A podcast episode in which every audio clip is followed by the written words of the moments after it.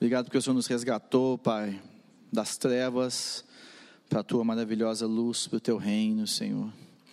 E nós podemos descansar na tua soberania, nós podemos confiar que o Senhor é poderoso para fazer e que a tua vontade é boa, perfeita e agradável, Senhor. Pai, nessa manhã nós colocamos a nossa família diante do Senhor, Pai, as nossas vidas, as vidas dos nossos filhos, Senhor. Sabemos que os nossos recursos são limitados e que só o Senhor tem as palavras de vida eterna, tanto para nós quanto para eles, Senhor.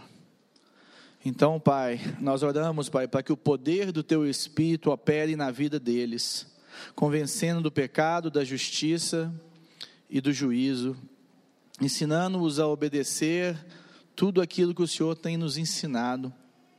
Que eles amem o Senhor, que eles amem a Tua igreja, que eles amem a Tua palavra, Senhor, e que eles vejam o mundo, Pai com o propósito do Senhor, que é um propósito de redenção de todas as coisas, Senhor. Guarda eles, Pai, do dia mal, guarda eles, Pai, do homem mal, guarda o corpo, Pai, guarda a mente deles cativas a Ti, Senhor. Que os nossos filhos sejam realmente ensinados do Senhor, grande seja a paz deles, Senhor. E nós dependemos totalmente do Senhor, tanto na criação deles, Pai, quanto aqui como igreja, Pai, para instruí-los na verdade, Pai, para termos ambientes propícios para que eles possam desenvolver tudo isso que temos pedido ao Senhor, Pai. Obrigado por essa igreja, por esse ministério, Pai. Obrigado pelos nossos presbíteros que têm zelado, Pai, pelo cuidado da família. Obrigado, Pai, por aqueles que estão à frente da área financeira da igreja, que tem, não tem medido esforços e recursos, Pai, para que nós possamos ter o melhor aqui, Senhor. Que o Senhor continue dando visão a eles, Pai, discernimento e trazendo os recursos necessários. E principalmente, Pai, o poder do Senhor, o conhecimento do Senhor e as pessoas, Pai. Para que a tua obra seja feita neste lugar e naqueles que, né, e na verdade, naqueles que se reúnem aqui em nome de Jesus. Amém.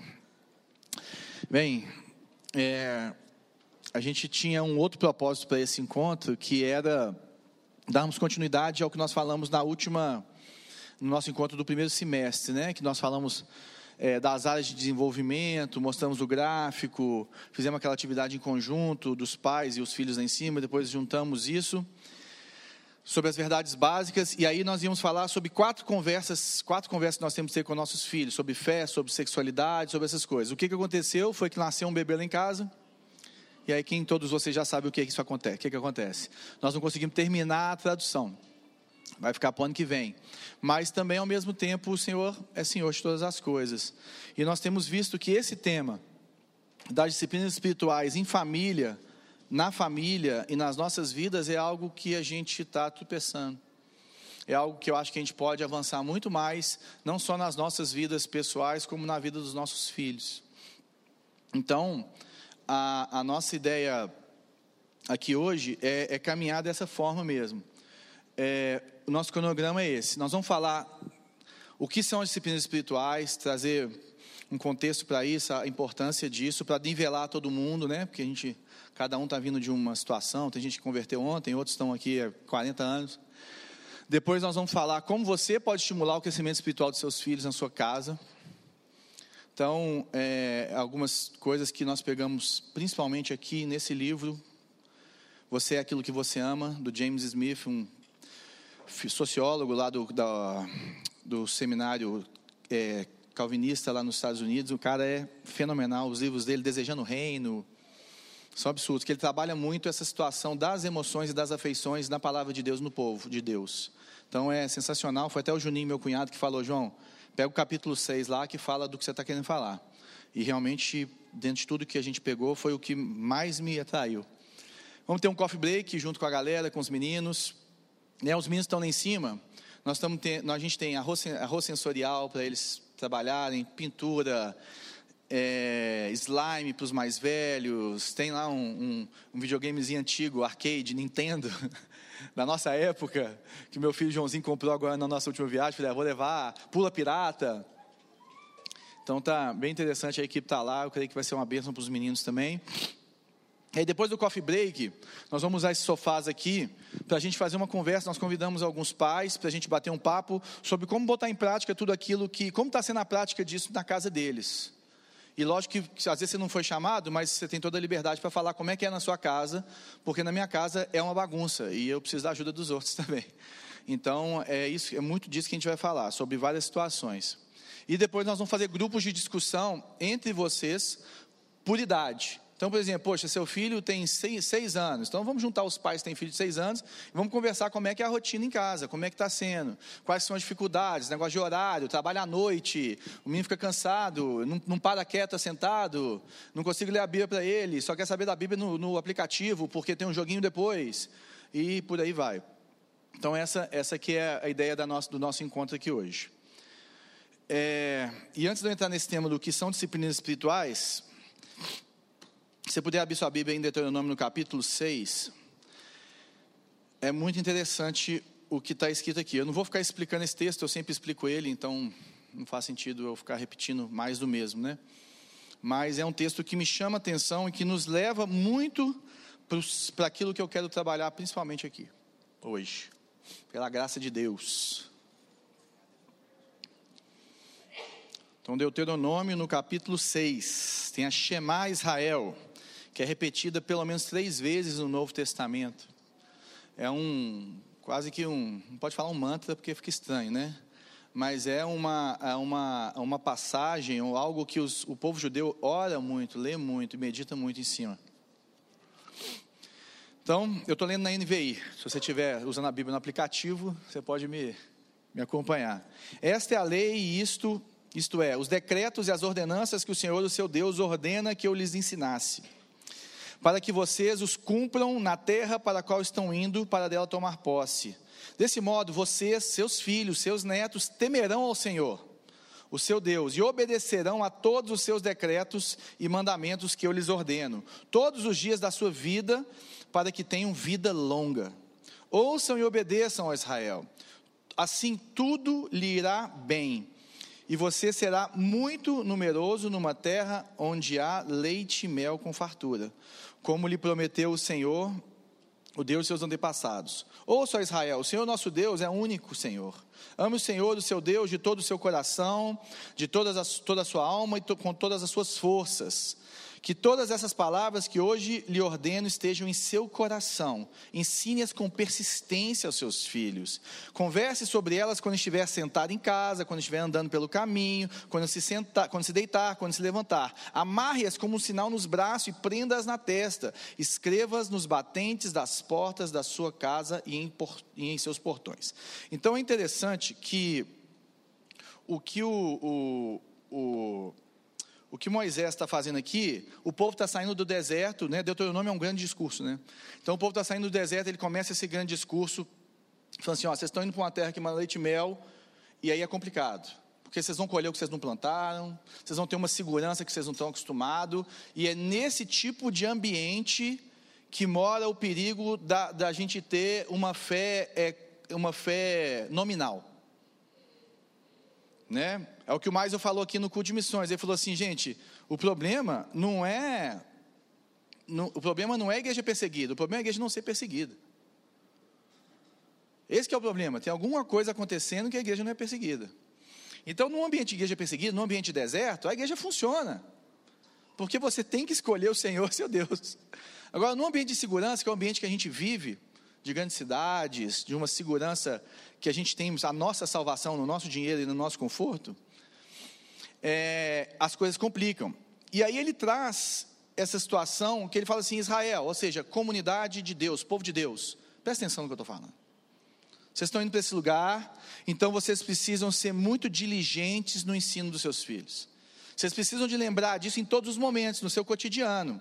E é interessante que ele não fala assim, sentem com eles e ensinem, fiquem lendo a Torá para eles o dia inteiro. Não que isso não seja importante, mas isso é uma coisa só. E aí ele fala assim, ele fala de usar toda a sua força. Ele fala que, no versículo 6, ó, que todas essas palavras que hoje eu lhe ordeno estejam em seu coração. Sabe, que ela tenha vida, que ela seja algo maior do que apenas uma é, é um conhecimento que você tem. E é isso que a gente tem com, com as disciplinas espirituais. Eu vou depois fazer menção um pouco desse texto, mas eu queria dar esse contexto. Que o ensino que o, que o, que o povo de Deus estava falando era o ensino vivido.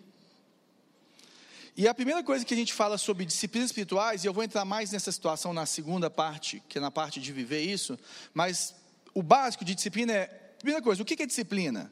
É algo que você deveria fazer e que você não quer fazer de forma assim automática. Isso é uma disciplina. Então acordar cedo, malhar, comer bem, cada um tem sua dificuldade. É, e também a disciplina ela sendo praticada ao longo do tempo, ela pode virar algo que você gosta muito. Porque você tem benefícios da disciplina. E a disciplina ela sempre resulta em progresso, em crescimento. Sempre. Né? O Marcelão está aqui. Marcelão no ano de 2018, no ano de 2017, perdeu 30 quilos. 30 quilos. A receita é persistência, disciplina e foco. Mais dieta do que até exercício, né, amigos? Depois, agora que ele está fazendo uma outra fase dele aqui, agora que é se fortalecer. Mas ele perdeu 30 quilos em um ano, apareceu na televisão. e o que, que é isso? Disciplina. Então, a disciplina, ela resulta em progresso e a disciplina muitas vezes nos libertam de problemas que a gente tem. Então, a disciplina é libertadora. O resultado da disciplina é, é algo que, que, que vai gerar um resultado bom na nossa vida. De, deveria, pelo menos, né? Existem formas erradas de exercer a disciplina que podem gerar coisas ruins no nosso meio. Nós vamos falar um pouco disso, mas assim, de forma geral, a disciplina ela traz um resultado bom. E, e essas coisas, por exemplo, quando a gente fala de, da disciplina espiritual, ou quando fala, por exemplo, da, da dieta, começa como, como uma disciplina e depois vira uma forma de viver. Depois vira uma rotina, depois vira é, algo prazeroso. Por quê? Porque você vê o resultado. Porque você vê como que isso acontece, como que as coisas é, é, é, andam. E a fé é como um músculo. A fé, você tem que exercitar ela. Sua fé tem que ter perna. Sua fé minha, e minha fé tem que, tem que ter um desenvolvimento, ela precisa de ser exercitada, porque quando você exercita a fé, você descansa e ela cresce, igual um músculo. A fé também precisa de descanso, a fé também precisa do sábado, a disciplina espiritual, ela precisa, ela também passa por, por, por saber que o Senhor é soberano. E ela tem que nos levar para esse lugar. Tem que nos levar para o conhecimento do Senhor. E tem uma definição legal de disciplina. Ah, um pouquinho sobre é, o que algumas coisas que mostram na palavra. Jesus respondeu: esforcem-se por entrar pela porta estreita. Esforcem-se por entrar na porta estreita. Tem um esforço. Tem uma parte do homem aí. Jesus dizia a todos: Se alguém quer vir após mim, negue-se a si mesmo e dia a dia tome a tua cruz e siga-me. Dia a dia, todo dia. Tem uma disciplina. Paulo ao, ao, povo de Filipenses, lá de Filipos, desenvolvam a sua fé com temor e temor. Desenvolvam a fé com temor e temor para a igreja de Roma. Irmãos, por nosso Senhor Jesus Cristo e também pelo amor do Espírito, peço que vocês lutem juntamente comigo nas orações. A Deus a favor de mim, a meu favor. Lutem em oração comigo. 1 Coríntios, capítulo 9: Tudo faço, tudo, por causa do Evangelho, para ser também participante dele, não um mero espectador da obra de Deus. Vocês não sabem que os que correm no estádio, todos, na verdade, correm, mas um só leva o prêmio? Corram de tal maneira que ganhem o prêmio. Corram de tal maneira, né? Tem uma disciplina, um passo, uma, uma corrida. Todo atleta em tudo se domina. Aqueles para alcançar uma coroa corruptível. Nós, porém, a incorruptível. Ou seja, nós precisamos de nos dominarmos de alguma forma para poder exercermos a disciplina. Assim, corro eu também, não sem meta. Assim luto, não como desferindo golpes ao ar. Ou seja, a disciplina espiritual ela tem, ela tem uma meta, ela tem um fim, ela não é um fim em si mesmo. Mas esmurro o meu corpo e o reduzo à escravidão, para que, tendo pregado a outros, não venha eu mesmo a ser desqualificado. Isso na criação de filhos é muito importante. E o último, que eu deixei por último porque o Jonathan Edwards, e quem não conhece Jonathan Edwards aqui? Isso, então bastante gente. Jonathan Edwards, ele nasceu por volta de 1700, ele era um americano é, reformado que viveu o primeiro grande avivamento. Então, para aqueles que conhecem um pouco mais da história de Deus, do povo de Deus, ele é um cara daqueles crentes chato, de biblinha, de, de, de, letra, de detalhes, mas o cara viveu um grande avivamento espiritual, de cura, de tudo que você pode imaginar. Chama a primeira grande onda que passou nos Estados Unidos. E ele é tido como um dos, vamos falar assim, na linguagem brasileira, um dos papas, quando se fala sobre espiritualidade, e ele tem um clássico que se chama Afeições Religiosas. Afeições Religiosas. É um, é um, livro um pouquinho mais complicado de se ler, é um, um livro mais denso. Se você não está acostumado a ler livros densos, com essas feijoadas, você pode ler um livro que foi escrito sobre esse livro, que se chama Doze Sinais da Verdadeira Espiritualidade. Que ele fala sobre sinais, sinais, é, verdade, é, sinais confiáveis e sinais não confiáveis da verdadeira espiritualidade. Por exemplo, vou dar um exemplo para vocês: choro. A gente vê uma pessoa aqui no culto chorando. Todo mundo fala assim: agora Jesus entrou. Agora vai. Isso é um sinal de espiritualidade? Pode ser, mas não é confiável. A maioria dos sinais externos não são confiáveis. A maioria dos sinais internos são os mais confiáveis. Ele vai trabalhar isso no livro, se você quiser, deixa Deus usar e ler lá. Ou se não, lê junto com a gente no Duzeiro, que é o próximo livro do Clube do Livro, que a gente lê e, e, e depois discute duas, três vezes é, durante dois, três meses assim. E ele fala assim, ó, Paulo para Timóteo, exercite-se pessoalmente na piedade. É interessante que a palavra piedade aí, a gente lê, a gente que lê no português, a gente fala assim, não, piedade, então é ajudar os outros. Se ajudar, é se exercitar em fazer o bem para os outros. Também é isso, mas no original, que é Eusebeia, ele fala de reverência, respeito, fala de fidelidade a Deus e fala de religiosidade no sentido bom da palavra, no sentido histórico que os pais da igreja escreviam, que Tiago escreveu da verdadeira religião. E aí, a primeira coisa que a gente precisa de lembrar, qual que é o motivo de eu me exercitar? Qual é o motivo de eu esmurrar meu corpo? Qual é o motivo de eu exercer disciplinas espirituais? O motivo é crescimento espiritual entre os crentes no evangelho de Jesus Cristo. Ou seja, a disciplina espiritual ela não é um fim em si mesmo, porque senão a gente vira fariseu. Olha como eu, quanto que eu leio a Bíblia. Olha o tanto que eu oro. Né? Olha aqui, eu jejuo todos os dias. Olha a minha oração que eloquente. Olha o tanto que eu sei da Bíblia. Então, a disciplina espiritual ela tem que nos levar a conhecer mais do Evangelho. Ela tem que nos levar a ser mais piedosos. Ela tem que nos humilhar.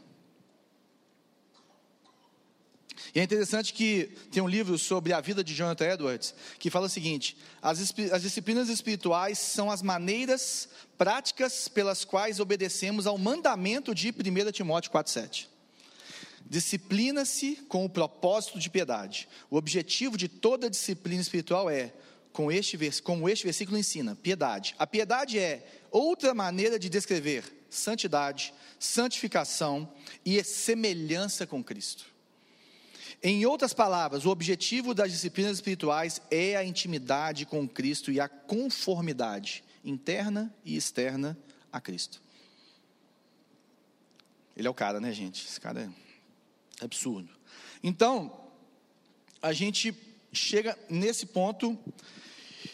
E aí eu separei aqui seis coisas sobre disciplina espiritual. A partir do momento que a gente já entendeu o que, que é, para que, que serve, seis, seis, é, é, seis definições de disciplina espiritual que podem nos ajudar para esclarecer. Primeiro, elas são pessoais e interpessoais.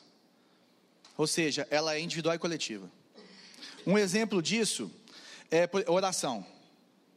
Jesus fala assim: ó, entra no seu quarto, fecha a porta e ora. Mas também você vai ver na palavra de Deus, tem aqui, né?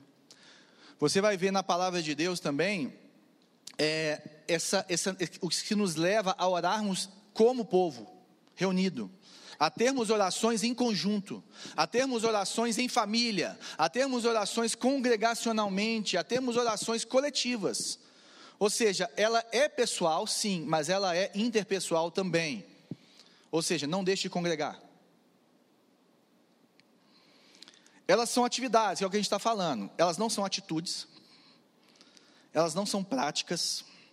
Disciplinas espirituais são coisas que você faz, objetivamente. Elas não são qualidades do seu caráter. Elas não são graças que são dadas por Deus para a sua vida, né? elas são meios de chegar na graça, ou meios de entender a graça, ou meios de discernir a graça. Elas não são fruto do Espírito, elas são coisas que você faz, elas geram o fruto do Espírito, elas geram essas coisas, elas são atividades. Então, por exemplo, se você lê a Bíblia, é algo que você faz, uma disciplina espiritual. Você medita na, na, na Bíblia, que é diferente de ler, né, gente? é outra coisa. Se você ora, jejua, adora, serve, é, e assim por diante, isso são atividades. Ou seja, o objetivo de praticar qualquer disciplina não é fazer, mas ser. O objetivo de eu orar, o objetivo de eu jejuar, senão é o que Jesus fala lá, ó. Se a sua mão direita sabe o que a sua mão esquerda está fazendo, eu não preciso de te dar recompensa. Está lá no Sermão do Monte, capítulo 6. Por quê? Porque você já ganhou a sua recompensa, que é o quê? A glória dos homens. Por isso que ele fala para a gente ofertar em secreto. Por isso que ele fala para a gente orar em secreto. Fala assim: não seja como aqueles fariseus que vão nas praças e ficam gritando. Porque esses aí também já receberam. Por quê? Porque eles estão usando as disciplinas espirituais como um meio, ou como um fim, na verdade. E ela não é, a gente não faz por fazer, a gente faz para ser. E ser o quê? Ser como Jesus.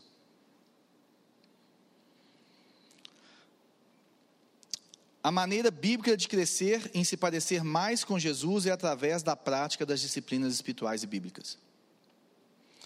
A rigor, alegria não é uma disciplina espiritual. Esse é o fruto ou o resultado da disciplina feita corretamente. Então, essa é a distinção entre fazer e ser.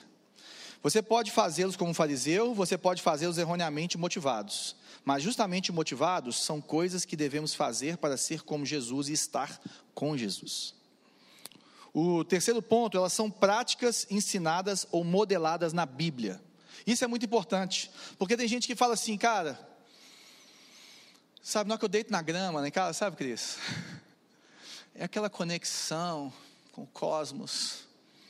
É uma disciplina assim que me acalma, que me conecta com o Senhor, e a Bíblia fala que né, a, natureza revela a Deus. Agora, uma coisa que a gente tem que discernir, primeira coisa, a natureza, sim, a criação revela o Criador, mas ela não conta do caráter do Criador, só a Bíblia ensina sobre o caráter de Deus. Somente a Bíblia.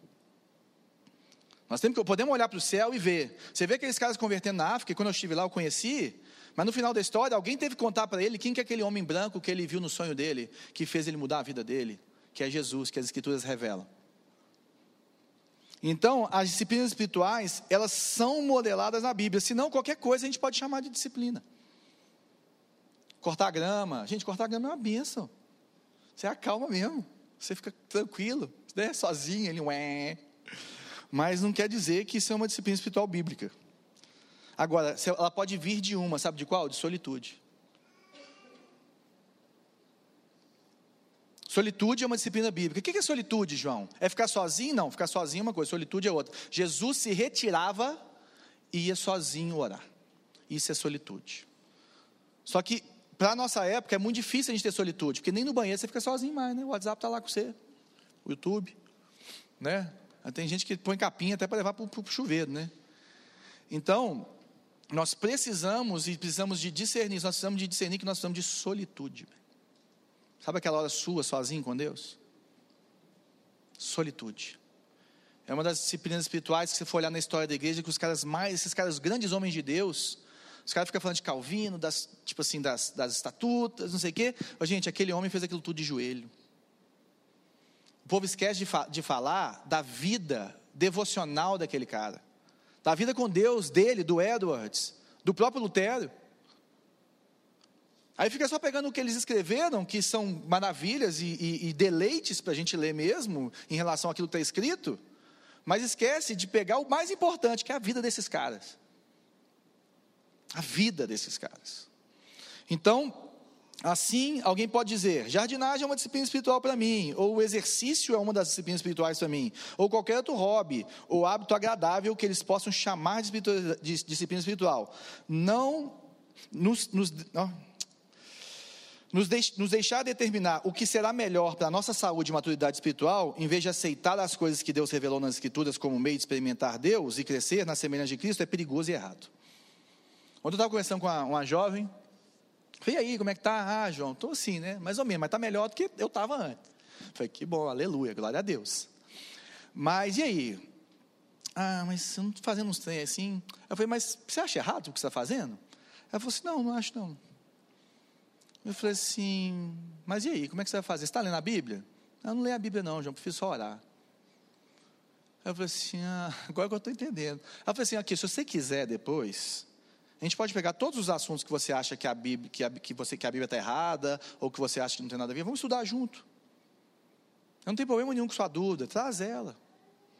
Vamos conversar. Vai que, vai que o Espírito Santo te convence, né? Eu não quero te convencer de nada. Mas eu sei que lendo as escrituras a gente pode chegar nisso. Tem uma, uma missionária amiga minha que o filho dela estava bebendo muito. Bebum mesmo, aquelas coisas de jovem, né? Sabe o que ela fez? Ela pegou ele, chamou, falou, filho, então nós vamos fazer uns devocionais juntos.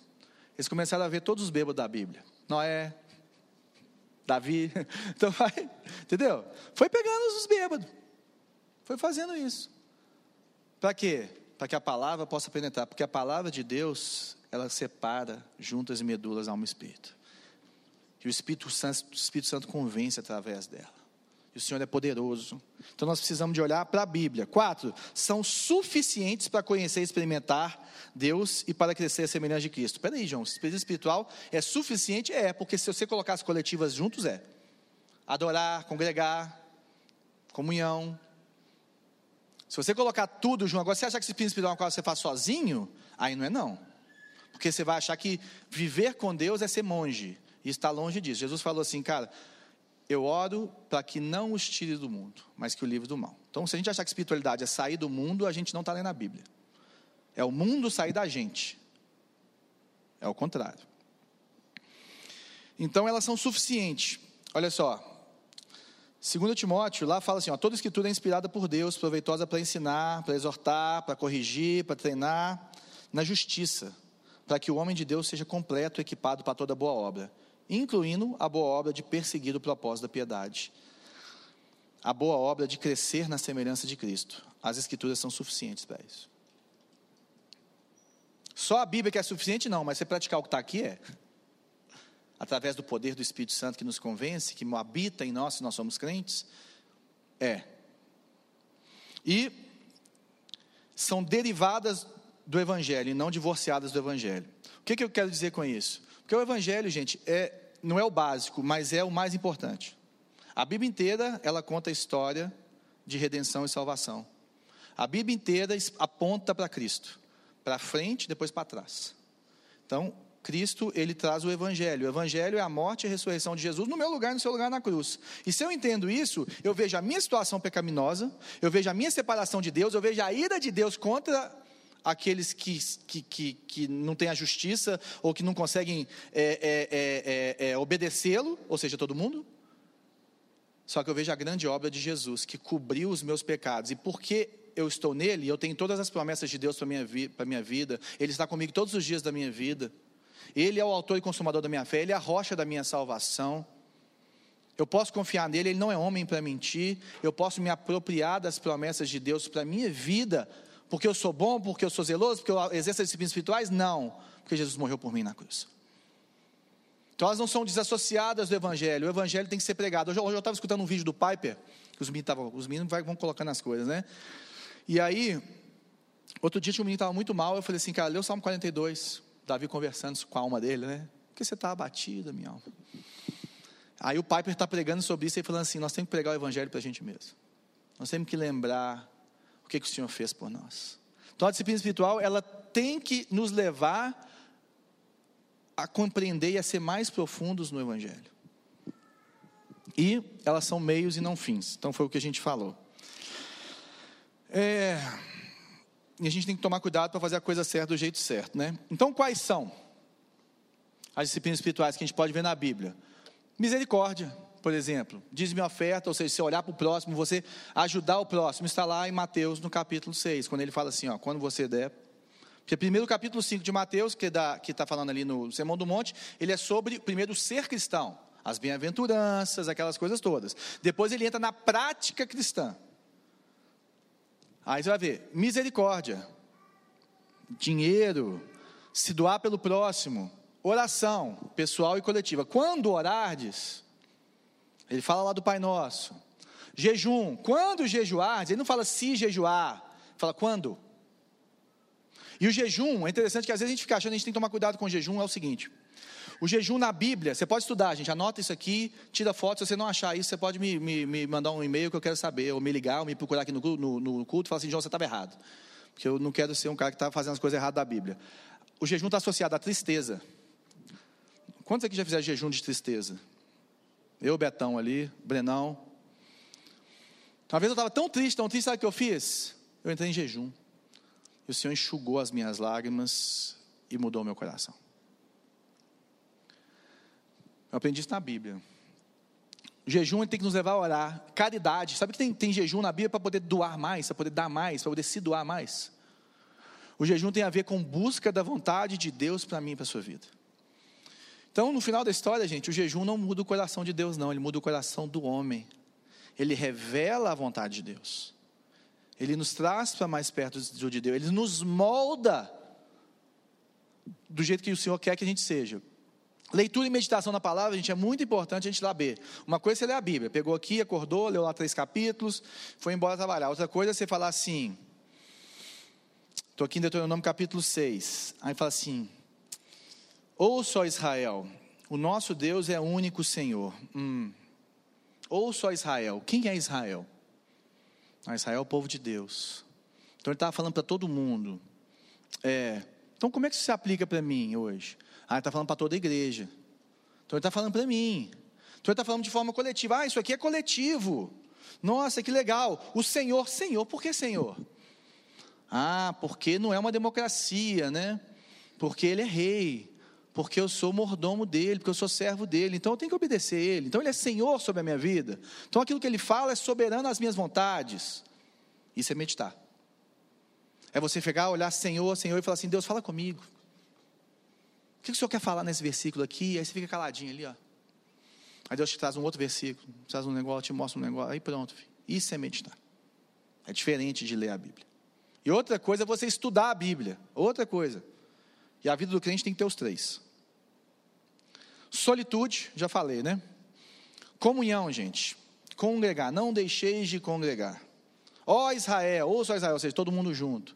Gente, a comunhão ela é muito, muito, muito importante. Nós vamos ver isso na vida dos nossos filhos aqui quando eu passar para a próxima parte, mas é importante a gente entender que não tem como você ser crente sozinho. Porque você só vai enxergar a sua miséria de uma forma mais profunda quando você estiver perto de alguém. Principalmente no casamento. né? O Timothy Keller fala que o casamento é igual ao evangelho, penoso e maravilhoso, e que ele nos, nos molda da forma mais profunda para sermos a imagem e semelhança de Deus, é o casamento. Por isso que ele usa essa figura da noiva com o noivo. E se você quiser saber mais sobre isso, tem um livro maravilhoso, é o melhor que eu já li sobre casamento, chama O Significado do Casamento, do Timothy Keller. É o único livro que eu vi que, que usa Bíblia para poder falar, até hoje. Bíblia de verdade, né? Não é só, tipo assim, conselhos práticos para viver sua vida cristã, que a gente tem muitos, que é legal. Mas o Keller é impressionante. Então, e a adoração, gente? Adorar a Deus. Não, só a vida de adoração. Mas o mais me falou uma, falou uma coisa para o jovem interessante. Ele estava aconselhando um jovem que estava com muita dificuldade com o pecado. Ele falou assim: ó, da próxima vez, antes de você me ligar, você vai fazer duas coisas. Três coisas. Você vai orar, você vai colocar um louvor, vai adorar a Deus, vai ler a Bíblia, e se a tentação não passar, você me liga. Aí o cara ligou para ele e falou assim: Você usou o kit de emergência? Ele falou assim: Não, então volta lá, primeira casa. Volta para primeira casa. O cara nunca mais ligou para ele. A adoração, gente, ela, ela, ela nos, nos leva a, a olharmos para o Senhor, a exaltarmos quem Ele é. Sabe, ela vai educando o nosso coração. E a adoração é muito interessante, que ela ensina, a adoração comunitária, ela ensina algumas coisas para o povo de Deus. Primeiro, a andar no mesmo ritmo. Olha que legal. ela ensina a, a, que cada um tem um espaço, porque você não pode sair colocando a sua voz do jeito que você quiser, senão você avacalha a rodinha. Ela nos ensina a ser crente, gente. Ela nos ensina a cantarmos a mesma música, a entrarmos no mesmo ritmo. Ela nos ensina a caminharmos em direção ao Senhor. Eu não inventei isso, não, está escrito aqui também. Né, Juninho? Obrigado, viu, pela dica.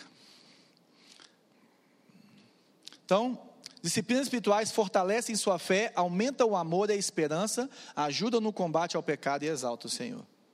Preciso falar mais alguma coisa? E. Oi, desculpa, irmã. Depois eu posso te mandar isso também, a gente manda nos grupos aí. E assim, se a gente puder passar rapidinho, deixa eu ver que horas, se eu já estourei meu tempo aqui. Faltam dois minutos para poder entrar na outra parte. Se você for lá em Efésios, no capítulo 6, é interessante um exemplo para a gente de exercício da. Na verdade, o que, que a disciplina espiritual faz, com a, espiritual faz com a gente?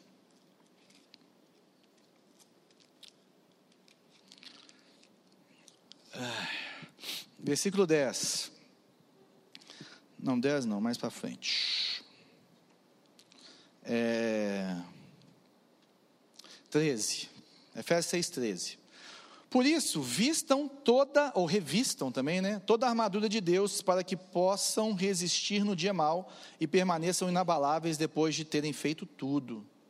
Assim, mantenham-se firmes, cingindo-se com o cinto da verdade, vestindo a couraça da justiça, tendo os pés calçados com a prontidão do evangelho da paz. Além disso, usem o escudo da fé, com o qual vocês poderão apagar todas as setas inflamadas do maligno.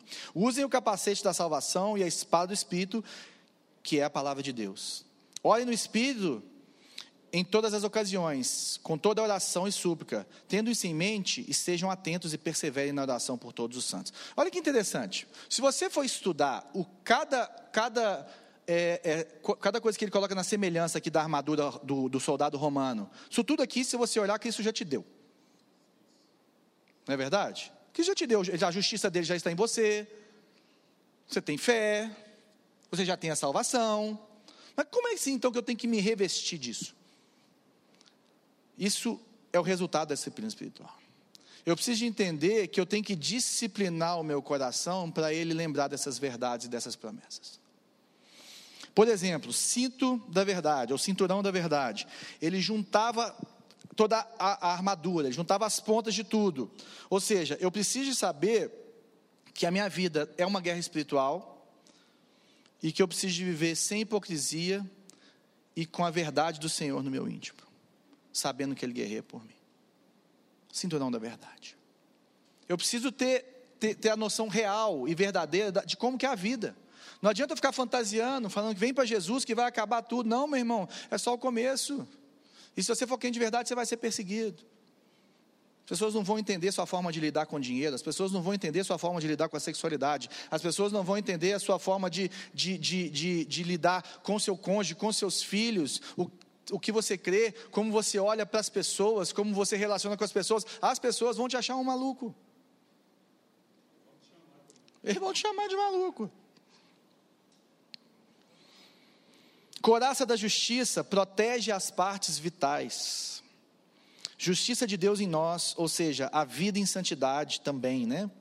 Produz ou a santidade de Cristo primeiro e a nossa vida em santidade quando a gente reveste isso, desenvolvendo a nossa salvação, como Paulo fala produz com comprometimento e comunhão com o Senhor, produzida, né? Geram santidade diária no caminhar dos cristãos, nos protegendo, e a falta dela nos deixa vulneráveis para o inimigo das nossas almas. A falta da santidade. A falta de você tomar posse da justiça de Deus em você. A falta de você viver isso. Ela deixa os seus órgãos vitais, a sua vida desprotegidas. Sandálias elas, as sandálias do, do, do, dos, dos, romanos, elas tinham cravos para que eles não, não deslizassem durante a batalha. Né? É, primeira coisa, ela nos dá paz com Deus. Ela sabe que você está em paz com Deus, independente do que você fez, do que você faz. Por quê? Porque esse é o Evangelho. Porque Jesus que morreu por mim e por você. Ela nos deixa protegidos e firmes nos evangelho, no Evangelho. Ou seja, você consegue caminhar firme. Caminhar firme, sem ficar deslizando você consegue caminhar com paz no coração e dependendo do Senhor na sua caminhada. E uma coisa linda de ser sandália e não ser botina é o seguinte, que a sandália ela protege o pé. E quantas vezes a gente chega em casa, a gente que já estudou em colégio que tinha taxinha, né? Na minha época tinha taxinha na escola. É, quantas vezes eu chegava em casa com a taxinha, dez taxinhas debaixo do meu pé, e eu não tinha sentido nenhuma dor. Sabe o que o Evangelho faz quando eu vivo ele? Ele me protege dessas dores. Porque o Evangelho, ele fica entre eu e o mundo. E viver o Evangelho, né, o temor do Senhor é o princípio da sabedoria. Então, quando eu me calço do Evangelho, eu estou sendo resguardado de várias coisas. Por isso que a gente, por isso que eu amo muito a nova geração, por isso que eu mando muito dos, dos pequenos. A caverna, então, que eles de 10 a 14 anos, eu olho assim, ó. Porque se esses meninos se revestirem do Evangelho agora, o tanto de dor que eles vão deixar de viver que nós vivemos. A maioria de nós. Esses meninos ganham uma vida. As sandálias do Evangelho da Paz. É maravilhoso. E o que eu estava falando, que a sandália, em, em cima, ela, ela mostra né, as, os pés da pessoa. E cada pé é de um jeito.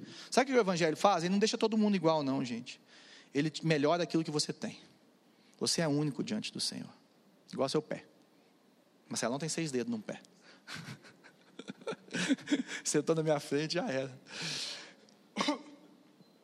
Mas é muito interessante que você não precisa de mudar quem você é. Deus vai te fazer uma versão melhor de você.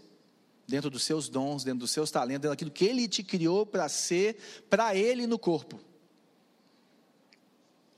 Escudo da fé protegia todo o corpo, era um escudão assim, né? Que ficava atrás. É, é a confiança do Senhor na Sua palavra. Por quê? Porque fé é a certeza de quem Deus é, né? Certeza que eu espero, a convicção dos fatos, dos fatos que eu não vejo. Ou seja, quanto mais, o Hebreus 11, 1, quanto mais eu conheço de Jesus, quanto mais eu conheço o caráter de Cristo, quanto mais eu conheço o que Ele fez por mim, quanto mais eu me aprofundo no conhecimento da palavra que revela o caráter das promessas e quem Ele é e quem eu sou. Tem um cara que fala assim: quanto mais eu estudo a Bíblia, menos eu entendo da Bíblia, mais eu entendo de mim. Quanto mais eu conheço disso, mais o escudo da fé vai funcionar, porque o inimigo vai trazer as, as mentiras dele e você vai falar assim: não, não, não. Eu estou protegido aqui porque eu tenho fé. Vamos ver as situações do mundo, as perdas que a gente tem, que são normais, inevitáveis, doenças, essas coisas todas. Mas eu confio em quem? Na rocha da minha salvação. Esse é o escudo da fé. Então, se eu conheço, por exemplo, conheço o Marcelão há 20 anos. Você pode falar um monte de coisa que ele fez, que eu falo assim, se ele fez, que eu conheço aqui sem vergonha. Mas tem outras coisas que você falar e eu falo assim, não, isso não fez não. E, e sobre a minha pessoa também. Você fala, João fez isso, e você fala assim, ah, acho que o João fez mesmo. Conheço o João. Desde que a gente era jovem, na Lagoinha. Fizemos encontro com Deus junto. Mas você fala assim, é isso aqui não, isso aqui o João não faz não. É quando o inimigo vem, você fala assim, meu Deus, não faz isso não.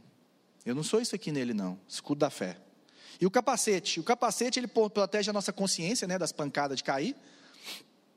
E também da gente tomar um golpe mortal, né, o headshot. É, a certeza da salvação é muito importante a dúvida de que você está salvo, a dúvida de que o Senhor é Senhor da sua vida, a dúvida de que, de que você não pertence a esse reino, a outro reino, ela é extremamente perigosa e desencorajadora para a vida do cristão. Por isso que a gente tem que colocar o capacete da salvação. Por isso todo dia eu preciso lembrar o que, que o Senhor fez por mim.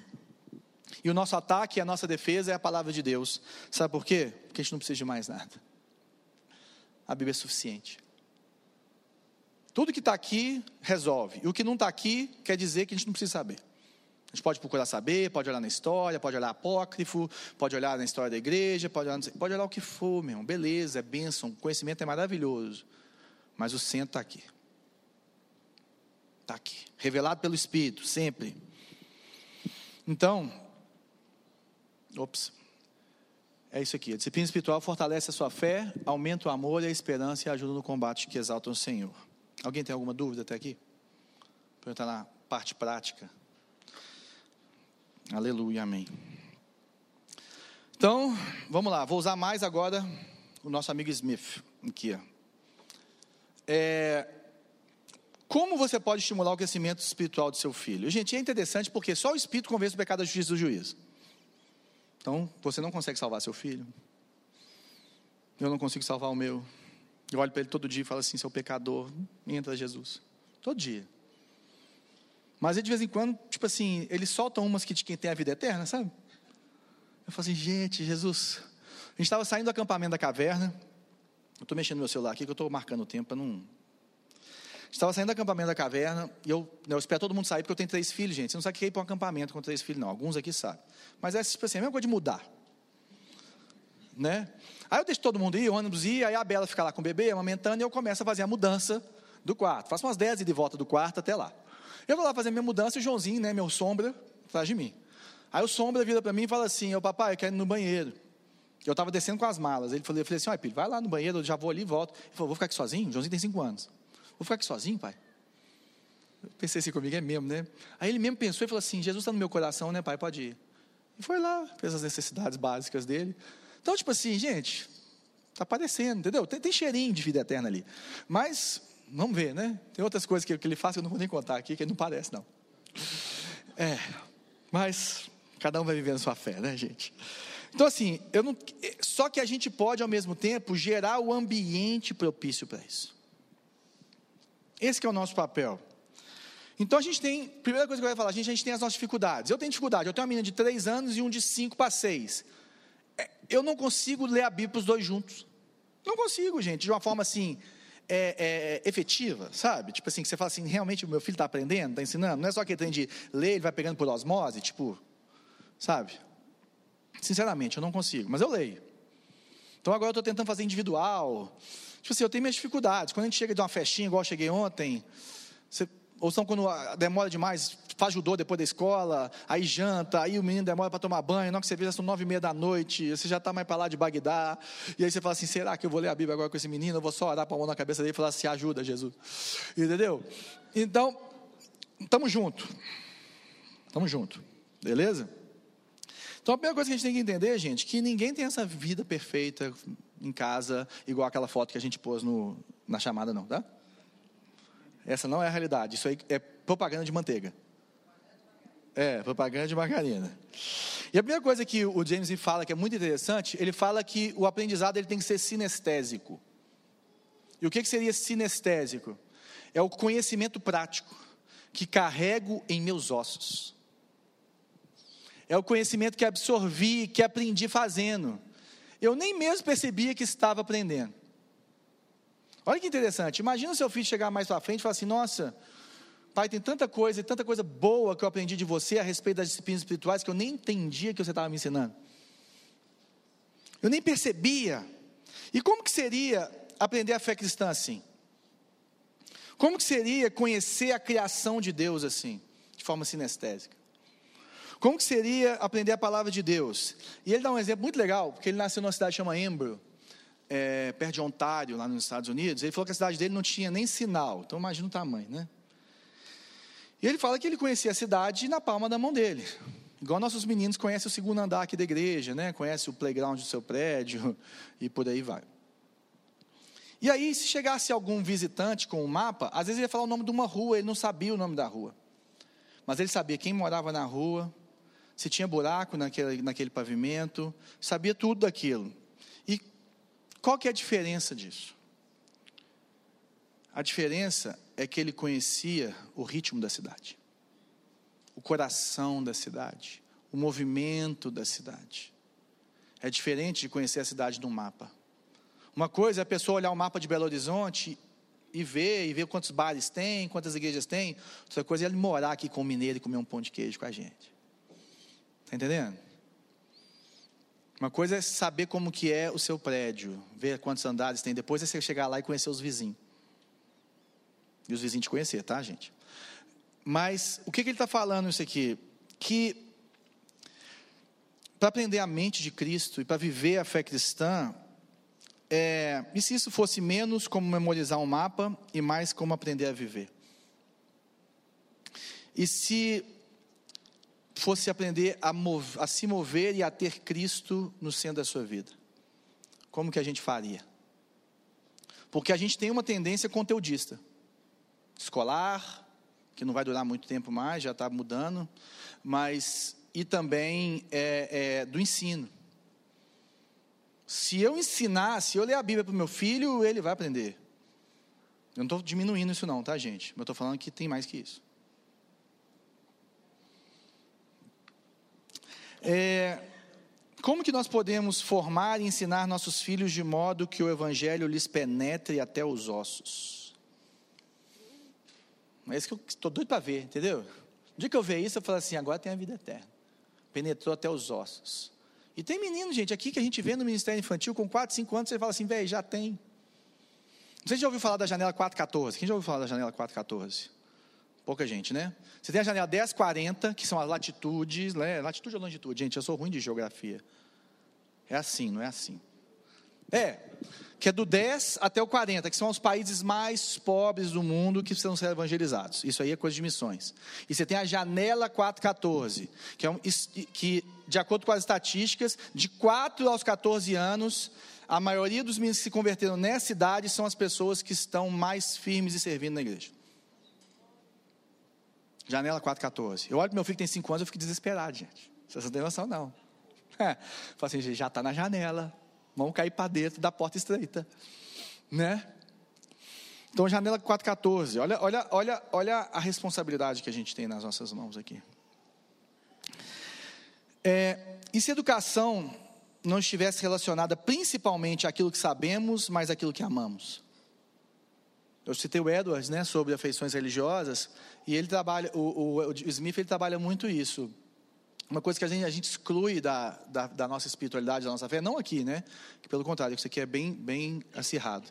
É, que, é, que são as emoções, que são as afeições, que são os amores. Por isso que o livro chama você aquilo que você ama.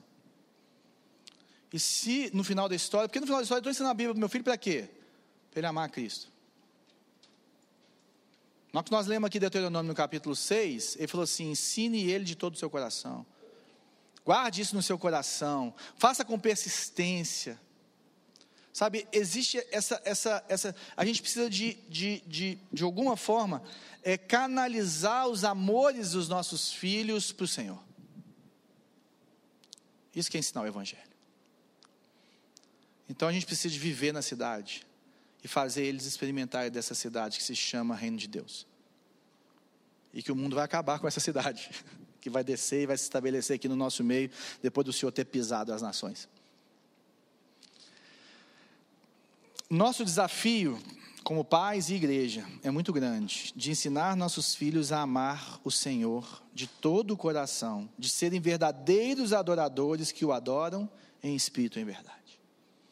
Olha quanta energia, emoção, afeição tem nessas proclamações bíblicas a respeito daqueles que conhecem o Senhor. E aí eu separei algumas situações. Primeira coisa que a gente tem que fazer vivenciar a fé.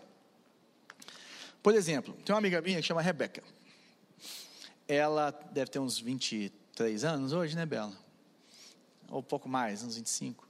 E ela, desde criancinha, cresceu na oitava, presbiteriana. E ela lembra, assim, das coisas que ela mais conta, que era quando ela estava com medo, aquele dia que ela estava triste, aquele dia que ela estava com medo do escuro, ela começava a cantar Meu Barco é Pequeno. Meu barco é pequeno, Jesus segura minha mão. Ele é meu piloto, tudo vai bem na viagem para Jerusalém. E aquilo acalentava o coração dela. E aquilo lembrava ela de quem que é o Senhor dela. Porque aquele era o caminho da cidade de Deus no coração dela. O James Smith ele fala no livro que naquele dia que você está triste, que você está mal, é, muitas vezes você não vai lembrar dos versículos de Romanos que você leu. Isso, não que isso seja ruim, né? Isso é muito bom você lembrar os versículos que eles falam de Deus. Mas muitas vezes você vai lembrar daquilo que você vivenciou, daquela experiência que você teve com o bom pastor, e daquela revelação que Deus te deu, que ele largou as 99 ovelhas dele certinha, bonitinha, cheirosinha, penteada, para ir atrás da uma ovelha rebelde, que resolveu se aventurar pelo mundo. E aí você lembra assim: Ele cuida de mim. Jesus cuida de mim. Esse entendimento do Evangelho não é implantado apenas por meio de transferência didática de informações. É uma compreensão do Evangelho, compreensão que é um tipo de, que um tipo de experiência prática, um conhecimento que você carrega nos ossos. E trata-se de uma qualidade de convicção internalizada e promovida pelo tipo de espaço de aprendizado que expomos às nossas crianças. Qual que é o espaço de aprendizado no Evangelho e no Senhor que Ele tem na sua casa? Qual que é o espaço que ele tem na sua igreja aqui? E o que, que nós estamos expondo eles? Para que, que você acha que eu estou levando os jovens para Paraíba? Eu estou mais preocupado com eles que o povo da Paraíba, gente. Eu sou pastor, não sou evangelista. Não me levem a mal no que eu estou falando. Mas o principal motivo de levarmos quase 100 pessoas para Paraíba possivelmente 120 no ano que vem é que eles possam andar nessas estradas da graça. Vivi teve lá. Você caminha de um jeito diferente porque você aprende coisas que só a vivência no dia a dia te ensina. Por isso que nós fazemos isso. Por que, eu faço acampamento? Para poder te dar um final de semana de, de, de, de lua de mel em casa? Não, eu acho maravilhoso você ter isso e gostaria de te dar mais. Mas é que para os meninos possam experimentar Deus. Fazer uma imersão com Deus. Se eu for olhar historicamente, quantos meninos tiveram a sua primeira experiência com o Senhor num acampamento? Quantos, quantos, quantos? Eu acho que é um dos motivos de ter encontro com Deus é isso. Porque você leva o povo para o acampamento, né? A velho para o acampamento que nunca foi, para ele experimentar o Senhor ali, naquela solitude, naquela separação, naquele tempo para ele ali. E aí, dentro desse espaço de aprendizado, a gente tem que lembrar que uma das mais poderosas formas de formação de hábitos é a imitação. Ele vai olhar para você. Joãozinho acorda às sete e meia da manhã para ir no jiu-jitsu comigo. Ele fala as bobagens que eu falo. Está entendendo? Ele fala que ele é do Luzeiro. Papai, eu sou do Luzeiro, né? Falei, é filho, você é meu filho, você é, ué. Acabou. É. Já foi na Paraíba duas vezes? Você é. Está sempre com a galera? Você faz a lista de aniversário dos seus amigos estão metade do Luzeiro? Você é, ué. Então, qual que é o, esse ambiente? Quais são os hábitos que nós precisamos de mudar na nossa vida para que os meninos possam ser nossos imitadores, assim como Paulo falou, sedes meus imitadores como eu sou de Cristo. Porque não, gente, não tem jeito. Eles vão nos imitar. O jeito de tomar banho, a forma de fazer as coisas, a forma de tratar a esposa, eles são imitadores natos natos. Precisamos de uma pedagogia engajada e personificada. Em vez de uma instrução na fé focada na estrutura abstrata da doutrina, de doutrina, eu não estou falando mal de doutrina, gente, eu amo doutrina. Extraída de um resumo de teologia sistemática, que eu amo teologia sistemática. Uma introdução à fé que começa naquilo que os cristãos fazem quando se reúnem para orar em torno da palavra e da mesa. Sabe, na casa a gente não ora antes de comer os alimentos assim.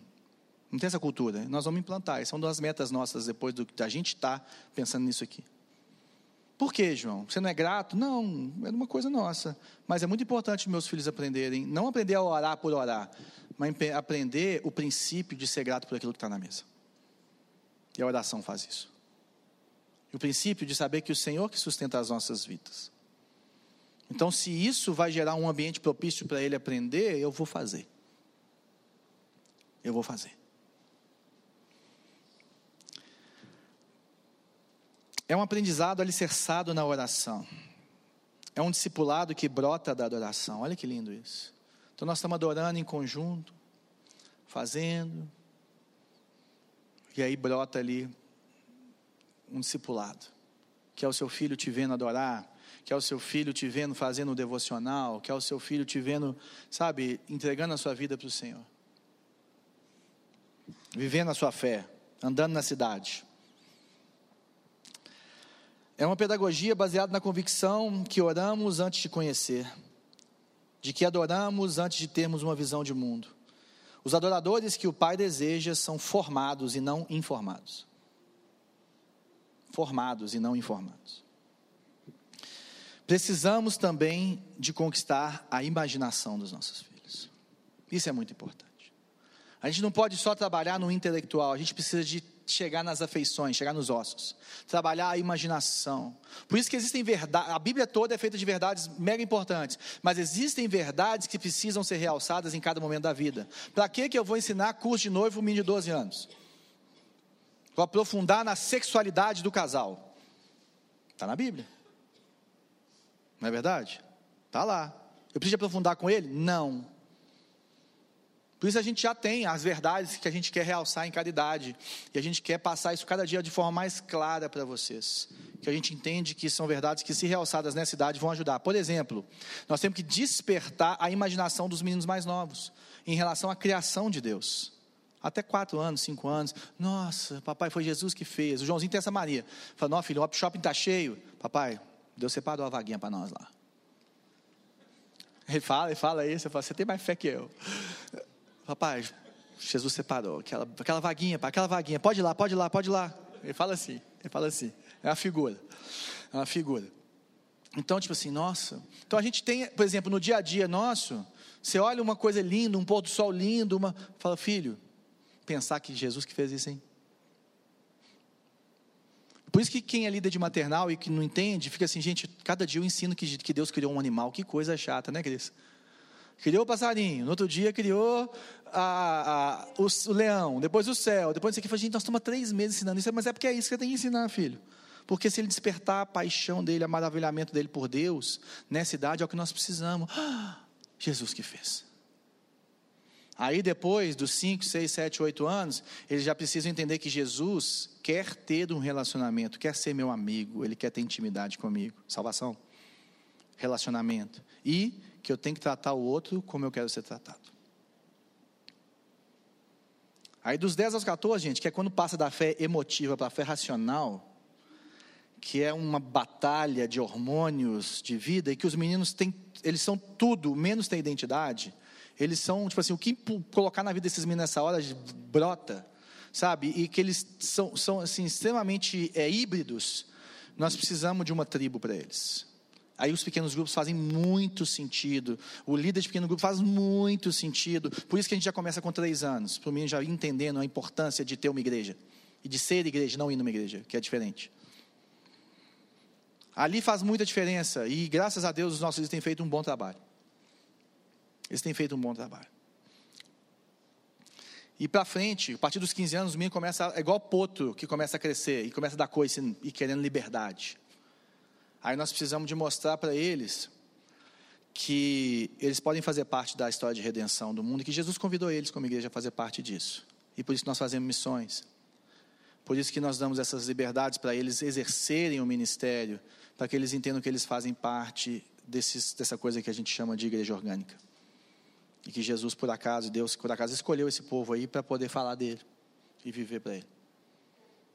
É isso que nós estamos fazendo. É isso que a gente quer fazer. Então, é, a gente tem que tomar cuidado com algumas coisas. Primeiro, a gente tem que tomar cuidado com o que nós estamos ensinando.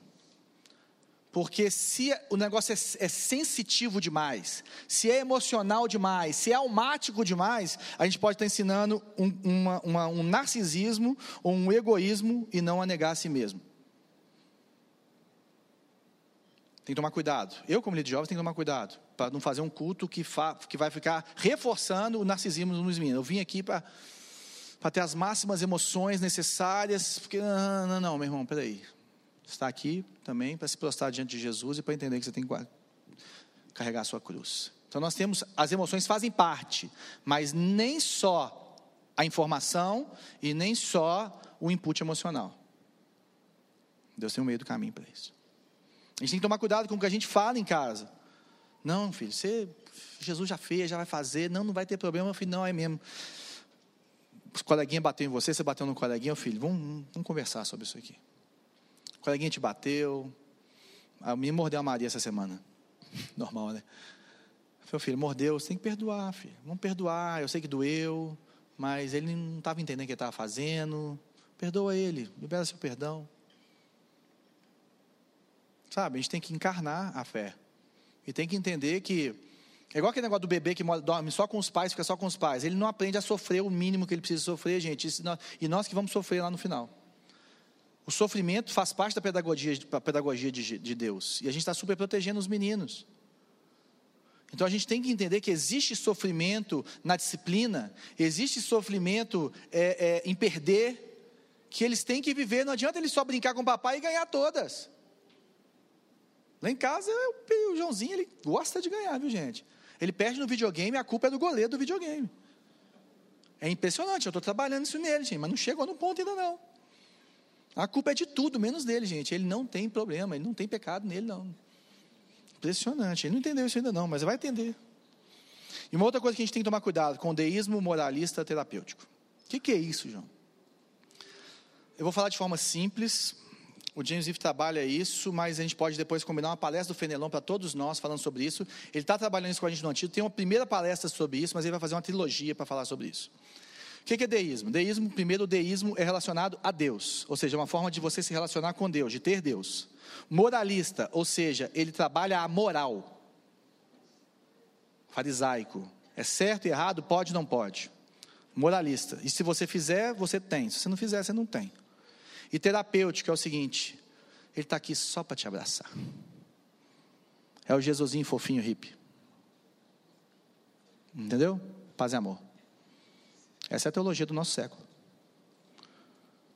Você trabalha moral e o Jesus fofinho. Sofrimento, negar a si mesmo, cruz, dor, isso aí, gente, não enche igreja, né? Vamos combinar. E por isso que a igreja está cheia de gente que Deus não levou para lá. Esse é o problema. As igrejas estão cheias de gente, só que não foi Jesus que levou para lá, não. Eles estão sendo, recebendo um coach, eles não estão recebendo Jesus. E aí depois não falar Senhor, Senhor, e falar não te conheci, a culpa é de quem? Vai chamar, puxar a desses pastores, né? Então, a gente tem que tomar cuidado com isso. Então nós temos que refletir sempre se estamos formando seus corações e direcionando seus desejos para Deus e seu reino. É isso que você tem que saber. Eu estou formando os corações dos meus filhos e direcionando os desejos dele para Jesus e para o reino de Deus. É isso que eu estou fazendo? Está penetrando nos ossos? Aí o buraco é mais embaixo. Aí a gente entra na cultura do lar. E o que é a cultura do lar? Por exemplo, eu amo Jesus, filho, ele cuida da gente, é maravilhoso, mas você só prega para o seu filho com a sua vida e com as coisas, que é o seguinte: o importante dele é ficar muito rico, ganhar dinheiro e ficar bem, entendeu? Sabe o que você está falando? A salvação dele está no dinheiro e no, no status. É isso que você está falando. Você pode não estar tá entendendo, mas é isso que é a sua mensagem subliminar, que é da nossa época de igreja, né? Só que era da Disney a nossa. A nossa não podia ir no Mickey. É, é, né? Agora, a mensagem subliminar, qual é a sua mensagem subliminar da cultura do seu lar? Da forma como vocês se tratam, da forma como vocês se relacionam, da sua vida devocional e da sua forma de enxergar o mundo de forma consumista mesmo. Sabe? A ponto do trabalho ser um ídolo na sua vida, e ele pode ser, não estou falando que você não tem que trabalhar muito, não, meu irmão. Isso é, cara, todos nós temos, está todo mundo trabalhando o dobro, ganhando metade aqui. Não é verdade? A não ser quem trabalha com TI. É, essa é a realidade. Então, tirando isso, né, tem uns jovens aqui que os meninos começam ganhando 8 mil. Sai do curso profissionalizante ganhando 8 mil. É tudo da área de TI. Agora, qual que é o seu Deus? De verdade. Qual é o lugar do trabalho na sua vida e na sua casa? Porque se o lugar do trabalho está abaixo de Deus, você vai ter tempo para os seus filhos. Você vai ter tempo para sua esposa, você vai ter tempo para o seu devocional. Eu não estou falando para você se ficar dando três horas, não, meu irmão, mas você lê a Bíblia 15 minutos. Fazer orações curtas durante o dia. Qual é a cultura que existe na sua casa? O que, é que eles têm aprendido pela, pela prática e não pelo discurso? E outra coisa que a gente tem que lembrar é que o que ele fala aqui, quando acordar, quando se levantar, ou se deitar, não sei o quê, é o seguinte: nós precisamos de mediar os acontecimentos do dia a dia na nossa vida. Não adianta você ficar excluindo seu filho e colocando ele numa bolha, que uma hora a bolha vai estourar e ele vai começar a chorar, desesperado, igual uma criança de 5 anos na Praça 7. Eu conheço gente que estudou no colégio cristão, tinha os mesmos amigos que na Lagoinha, e viveu aquilo lá, uma benção, uma benção, uma benção, entrou na faculdade, não conseguiu ficar na faculdade. Por quê? Porque não conhecia o mundo. No sentido da vida, e não no sentido das coisas porcaria. E as porcarias vão aparecer para o seu filho, meu irmão. Com oito, nove anos, já estão falando de pornografia, não tem jeito. Por isso nós falamos disso também, falamos de sexualidade, falamos de santidade, falamos disso tudo, pelo menos a partir dos dez. Não tem jeito. Fica perto, não vai no aniversário de mim de 8, 9 anos, tem certeza que fica perto dos meninos comendo ali, você vai escutar peitão. É, ué, essa é a realidade, mano. Se você não foi crente adolescente como eu não fui, você vai saber muito melhor ainda. Ladeira lembra disso. Então nós temos que tomar cuidado, sabe, gente? Porque nós temos que mediar. O nosso papel é mediar. Por isso que eu sou a favor de a gente assistir algumas coisas com os nossos filhos. Ah, você quer ver. Você quer ver. É, Senhor dos Anéis? Quantos anos você tem, meu filho? Uns 12, 13? Qual que é a indicação do filme? 12? Então vamos lá. Eu não estou inventando aqui a indicação, tá, gente? Eu não sei de qual, não. Vamos lá assistir. Vou assistir com você. Você sabia que o Tim Keller, ele usa o Senhor dos Anéis para falar do Senhor? Que ele vai pegando os personagens e comparando com os personagens bíblicos e todo mundo entende o que ele está falando. Sensacional. Super-herói, gente. O, o, o, GD acabou de fazer um texto sobre o Coringa e Jesus. Vai lá no blog do Luzeiro e vê. crerepensar.com.br.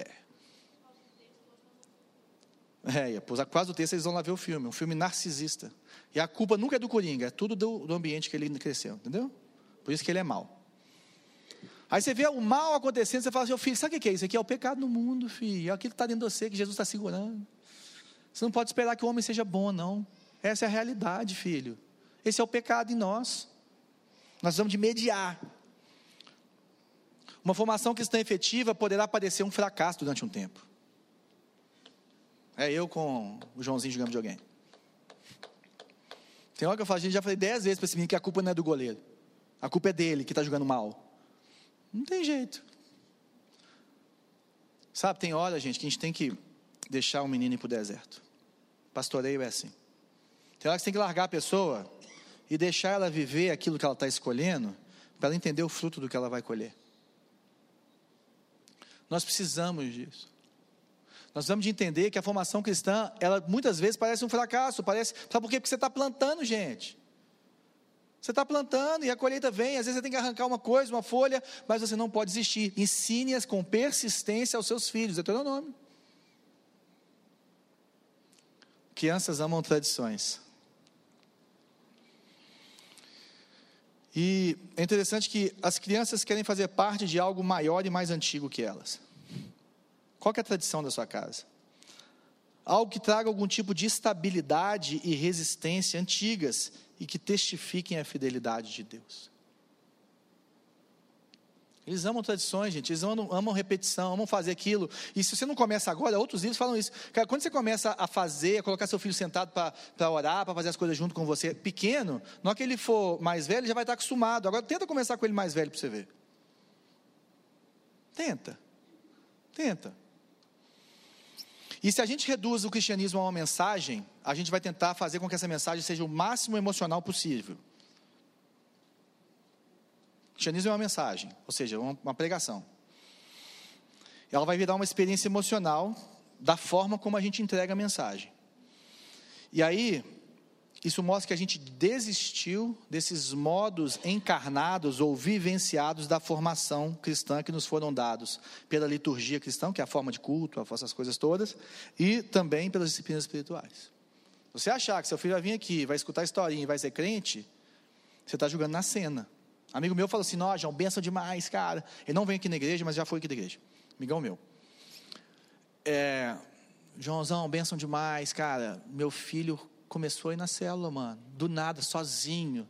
Eu assim para mim, falei assim, velho, cara doido.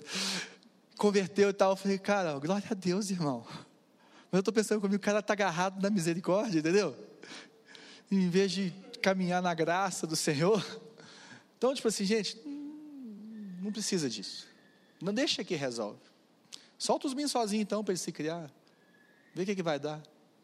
Em casa, às vezes, eu deixo os dois sozinhos um pouquinho, eu tenho medo de um pegar uma faca e pôr no outro. E por último, estou falando sério, gente, estou falando sério. A importância da comunidade de fé. Eu quero ler um texto sobre a importância da comunidade de fé, que é a igreja ou comunhão. Esse texto ele está é, tá num livro que foi estudado no Congresso do Labri sobre afeições religiosas, que é o que a gente está vivendo sobre essas coisas, da homossexualidade, trans e tal. Foi um congresso, o Labri, para quem não conhece, veio da Suíça, num cara que chama Francis Schaeffer, que ele sempre ele trabalhou a parte mais racional e filosófica do cristianismo para alcançar universitários e pessoas mais racionais. Tá? E aí criou esse instituto que chama Labri. Aqui no Brasil só tem um instituto Labri em Lagoa Santa e a gente que é crente não sabe. Eles são maravilhosos. É liderado pelo Rodolfo Amorim e pelo Guilherme de Carvalho. São os dois caras que são daqui, que conseguem fazer isso aqui no Brasil. E eles trabalham muito a filosofia. E esse cara, o Christian Smith, ele não é crente. E ele escreveu um livro que chama Soul Searching, ou seja, a busca da alma. The Religious and Spiritual Lives of American Teenagers.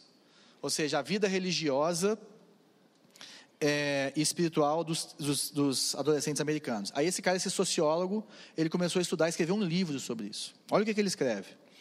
Primeiramente, a despeito de caricaturas e estereótipos, ou seja, a forma de parecer que é, que não está querendo saber disso, os adolescentes americanos que mantêm sua fé e crescem nela são mais significativamente influenciados por seus pais. Um, estamos juntos? Pais. Há, porém, uma segunda fileira de relacionamentos crucial em sua formação: adultos fora da família que os incentivam e influenciam suas vidas. Os adolescentes que levam a religião a sério, religião aqui, gente, pensa cristianismo puro e simples, denominados os devotos, possuem um número maior de relacionamentos com adultos fora do círculo familiar, a quem podem recorrer para obter sustento, aconselhamento e ajuda. Além disso, os pais dos adolescentes que levam a religião mais a sério têm maior probabilidade de conhecer bem os adultos apoiadores na vida de seus filhos. Terceiro ponto. Um, papai e mamãe. Segundo ponto, o menino ter outros adultos na vida dele. Terceiro ponto, o papai e a mamãe conhecerem esses, esses, essas pessoas. A ponto de conversarem com eles, expandindo o que os sociólogos denominam rede de proteção em torno dos adolescentes religiosos. Em suma, a vida dos adolescentes mais religiosos possui maior probabilidade estatística de estar vinculado a adultos e cercada por eles. Em especial, adultos fora do círculo familiar, que os conheçam, protejam e tenham vínculos sociais com os pais desses adolescentes. Christian Smith.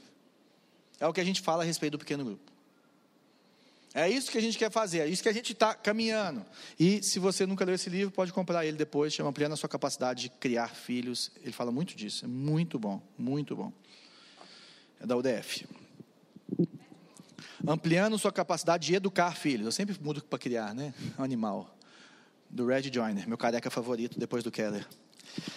É, e para a gente fechar, o objetivo e a tarefa da educação cristã não é apenas uma questão de ensinar as crianças sobre a fé, mas uma questão de ensiná-los a pensar sobre o mundo a partir de uma perspectiva cristã. A gente precisa levar o intelecto e a imaginação, e as afeições e os desejos das crianças a desejarem o reino onde estiverem. Esse é o nosso papel. Então, para você não ficar desanimado, a virtude não é uma realização que se obtém de uma única vez, mas exige um, um, programa de manutenção. É aquele negócio. Em caso de emergência, máscaras de oxigênio cairão sobre você. Coloque em você primeiro, depois no menino. Sobrevive. E outra coisa, é um processo. É um processo. Vai plantando na vida do seu filho. Não acontece de uma hora, pum! Quem já fez discipulado sabe disso, gente. Eu estou acompanhando alguns jovens na mentoria de discipulado, essas coisas. Aí o está discipulado falou assim: João, a gente estava lá na frente, a menina voltou para estaca zero. Eu falei assim: bem-vindo ao time. Tamo junto? Eu falei, mas daqui a pouco aparece de novo, que volta lá para frente. Mas é assim, as pessoas são inconstantes. Isso precisa de penetrar nos ossos, né? Uma coisa é você conversar, falar, não, concordo com você, Mel, é isso mesmo.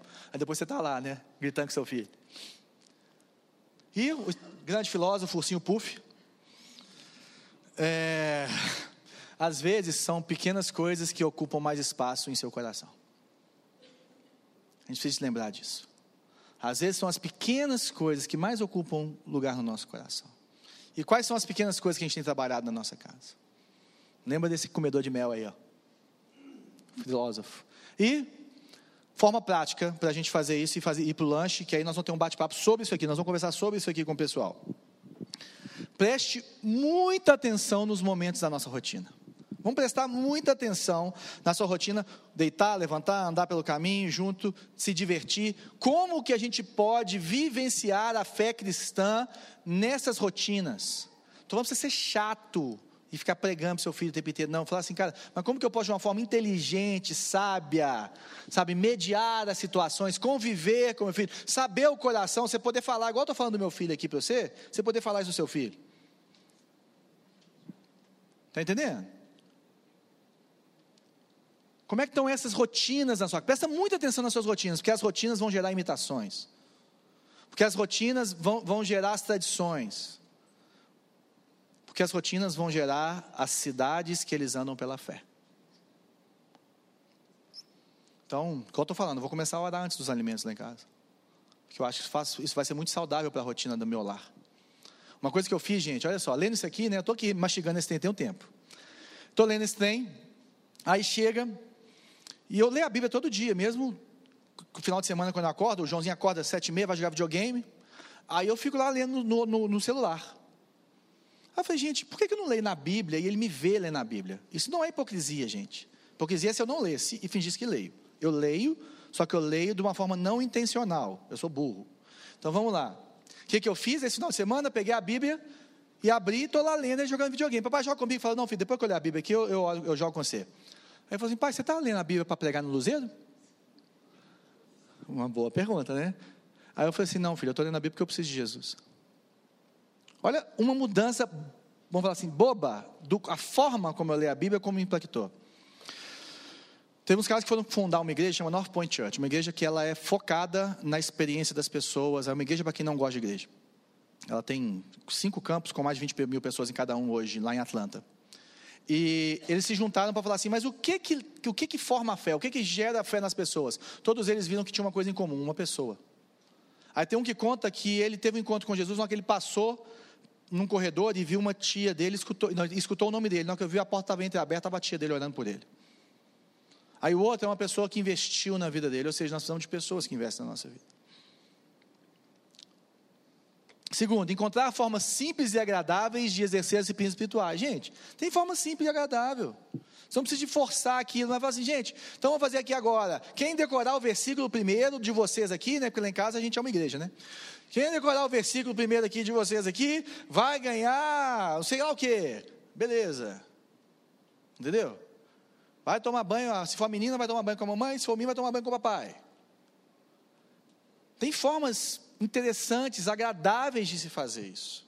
A gente não precisa ficar brigando para isso acontecer. Sabe? E nós vamos falar um pouco sobre isso. Conectá-los a uma comunidade de fé. Gente, seja intencional. Não deixa de levar, não deixa de andar com os irmãos que têm filhos na idade dos seus. Entendeu? Se conecta. Vai numa igreja casa que seus filhos podem ir. Se não tem, dá um jeito de ter. Nós temos um jeito de ter, nós estamos com uma nossa lá, na casa do Fredão. De 6 às 8, horário, horário pós-escolar. Por quê? Porque funciona para a gente. Entendeu? Se esforce para conhecer o líder de pequeno grupo dos seus filhos. Se esforce para dialogar com o pessoal do Ministério Infantil, com essas maravilhosas que fazem um trabalho absurdo com os nossos filhos, para saber porque os vídeos no grupo do meu filho, do Joãozinho de 5 anos, eles me contam as histórias todas que falam assim, ó oh, João, isso aqui aconteceu essa semana na sua casa. Isso, isso, isso, isso, isso. Falei, você está esperto, hein, filho? Sabe tudo que aconteceu lá em casa. Joãozinho fez isso, isso, isso, isso, isso. Chama esse povo para o aniversário do menino. Participa. Viver de forma, e vem na igreja de forma regular, né, gente? Viver de forma que eles possam ser seus imitadores. Não vou dar exemplo ser intencional a demonstrar a sua vida devocional. Seja intencional em relação a isso. É assim que aprendemos de cor. E de cor, em inglês, é by heart, né? De coração. Saber de cor é saber de coração. É assim que o nosso coração aprende a amar ao Senhor. Então, nós vamos fazer um lanche com a turma. E depois nós vamos ter um bate-papo aqui com os pais sobre como que eles estão fazendo em casa, o que está acontecendo. E eu queria orar, pedir para que eles venham aqui orar por nós. Grande pastora maravilhosa, mãe do Concordância Bíblica. Paizinho, nós te agradecemos pelo privilégio de estarmos aqui, ouvindo a instrução do Senhor, o teu ensino, o teu amor. Muito obrigada. Gera vida nos nossos corações, Senhor. Derrama sobre nós a tunção, porque é a tunção que nos ensina todas as coisas. Que nós possamos colocar em prática, Pai, com a leveza do Senhor, tudo isso que o Senhor tem revelado aos nossos corações. Que os nossos filhos sejam homens, guerreiros aprovados pelo Senhor, capacitados, agraciados, que possamos entregá-los ao Pai, em nome de Jesus, para fazer diferença nesta geração. Nós queremos abençoar os nossos filhos. Nós oramos por eles agora, Senhor, pedindo, Deus, que o Senhor venha revelar a eles, Pai, a grandeza, a beleza da tua santidade. Revela a eles o teu amor, Pai. Revela a eles esse evangelho prático, real. Traz a realidade isso, Pai. Gera vida, Deus, em tudo isso que nós estamos fazendo aqui, Pai. Livra-nos da religiosidade e traga-nos, Senhor, em nome de Jesus, a essência que é o Senhor. Em nome de Jesus, nós te agradecemos, orando, oramos por nós pais, pedindo o teu governo, a tua liderança sobre as nossas vidas que haja uma submissão, Pai, submissão de esposas aos seus maridos, esses homens ao Senhor, Deus, os filhos aos pais, Senhor, converte o coração dos pais aos filhos, dos filhos aos pais, mas traga a realidade da tua palavra, é o que nós te pedimos e já te agradecemos em nome de Jesus. E continuamos pedindo ajuda no Senhor, ajuda-nos em nome de Jesus, amém.